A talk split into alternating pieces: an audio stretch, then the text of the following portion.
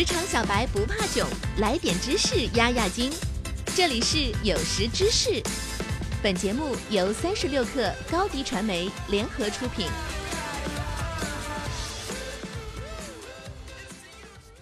本文来自微信公众号“招聘兄弟会”。阿里巴巴是对人力资源特别重视的公司，但即使是这样的公司，在人力资源管理方面也走过很多弯路。原因是人力资源的源头招聘出了问题。今天我就来和大家说说阿里当年犯过的两个招聘错误：一、过早的下放招聘权利。阿里刚创建的时候，大概在公司四百至五百人的时候，公司任何人马云都要见，亲自面试。任何人，包括我们的前台接待，包括我们公司录的保安。所以，今天阿里诞生出一些传奇性的人物，很励志的人物，也没有什么好稀奇的。阿里今天的首席人力资源官童文红，他原来是军嫂，从我们前台的接待做起，然后做行政经理，做人力资源。管业务、管客服，最后作为菜鸟的董事长，现在刚刚胜任阿里集团的 CHO 首席人力资源官。同样的，楼内有一个保安，花名叫杨过。杨过每天在产品部整天晃，有点像武侠小说里面的少林寺扫地僧。扫地的僧人后来武功都很厉害，整天在旁边说，先是旁听产品开发，到偶尔能插嘴。插到后来，产品经理烦了，你老是插嘴，有本事你来干干。哎，一干两年干到产品总监。刚才我们讲到人力资源四五百人的时候，马云来面试，就诞生了这么多奇迹。那么下放呢，就发现很多问题。最极端的例子，我们有很多经理自己入职才一个多月，居然他又可以去招聘。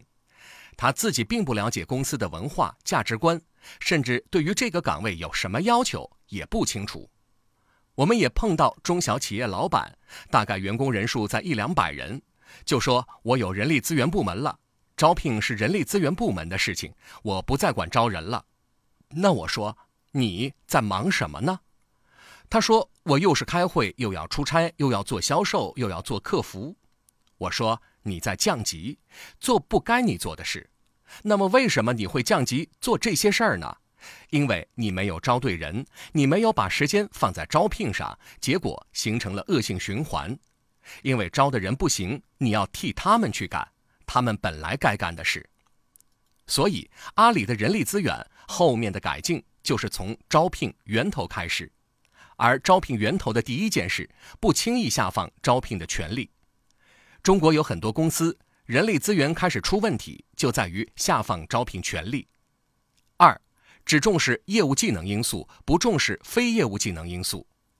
业务技能很简单，你是做销售的，来我们公司也是做销售。以前业绩多少，卖什么产品？做主管以前管多少人？工程师以前是写 Java 的，还是写什么语言呢？做过什么样的程序等等？业务技能很好判断。我经常问，公司招聘人难道只看业务技能吗？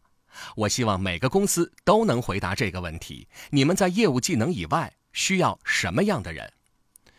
我这儿很多人总在打听阿里巴巴的面试问题，其实我把答案告诉你也没有用，因为有些问题是开放性的。那我举个例子，大家回去开发学习，多去开发一些这样的问题。就拿第一个问题，能吃苦吗？很简单，同学，你能不能跟我描述一下你这辈子吃的最大的苦是什么？我们有个面试者说，那个时候没有动车，从上海到无锡，我没有买到坐着的票，我是从上海站着到无锡的，这是他人生吃过的最大的苦。那你可想而知，他吃苦的能力很弱。我们希望招的人大气一点，阿里希望招的人大气一点，那你就可以问。同学，你能不能跟我讲讲你这辈子吃过的最大的亏是什么？我们有听到过一个答案：我在读小学的时候，同桌的女同学拿了我的橡皮，没有还。我心想：哎呀，这记仇啊！女同学拿了块橡皮没有还，到二十多岁还记得，而且她认为这是她这辈子吃过的最大的亏。那你觉得这个人适不适合你们的味道？肯定大部分公司。都是不适合的。那这些我把它归类为非技能类因素。我希望大家能在招聘中围绕每个公司的味道设计一些非技能的问题来判断一下。这是阿里当年犯的第二个错误，在招聘的时候过度的强调技能，忽略非技能因素。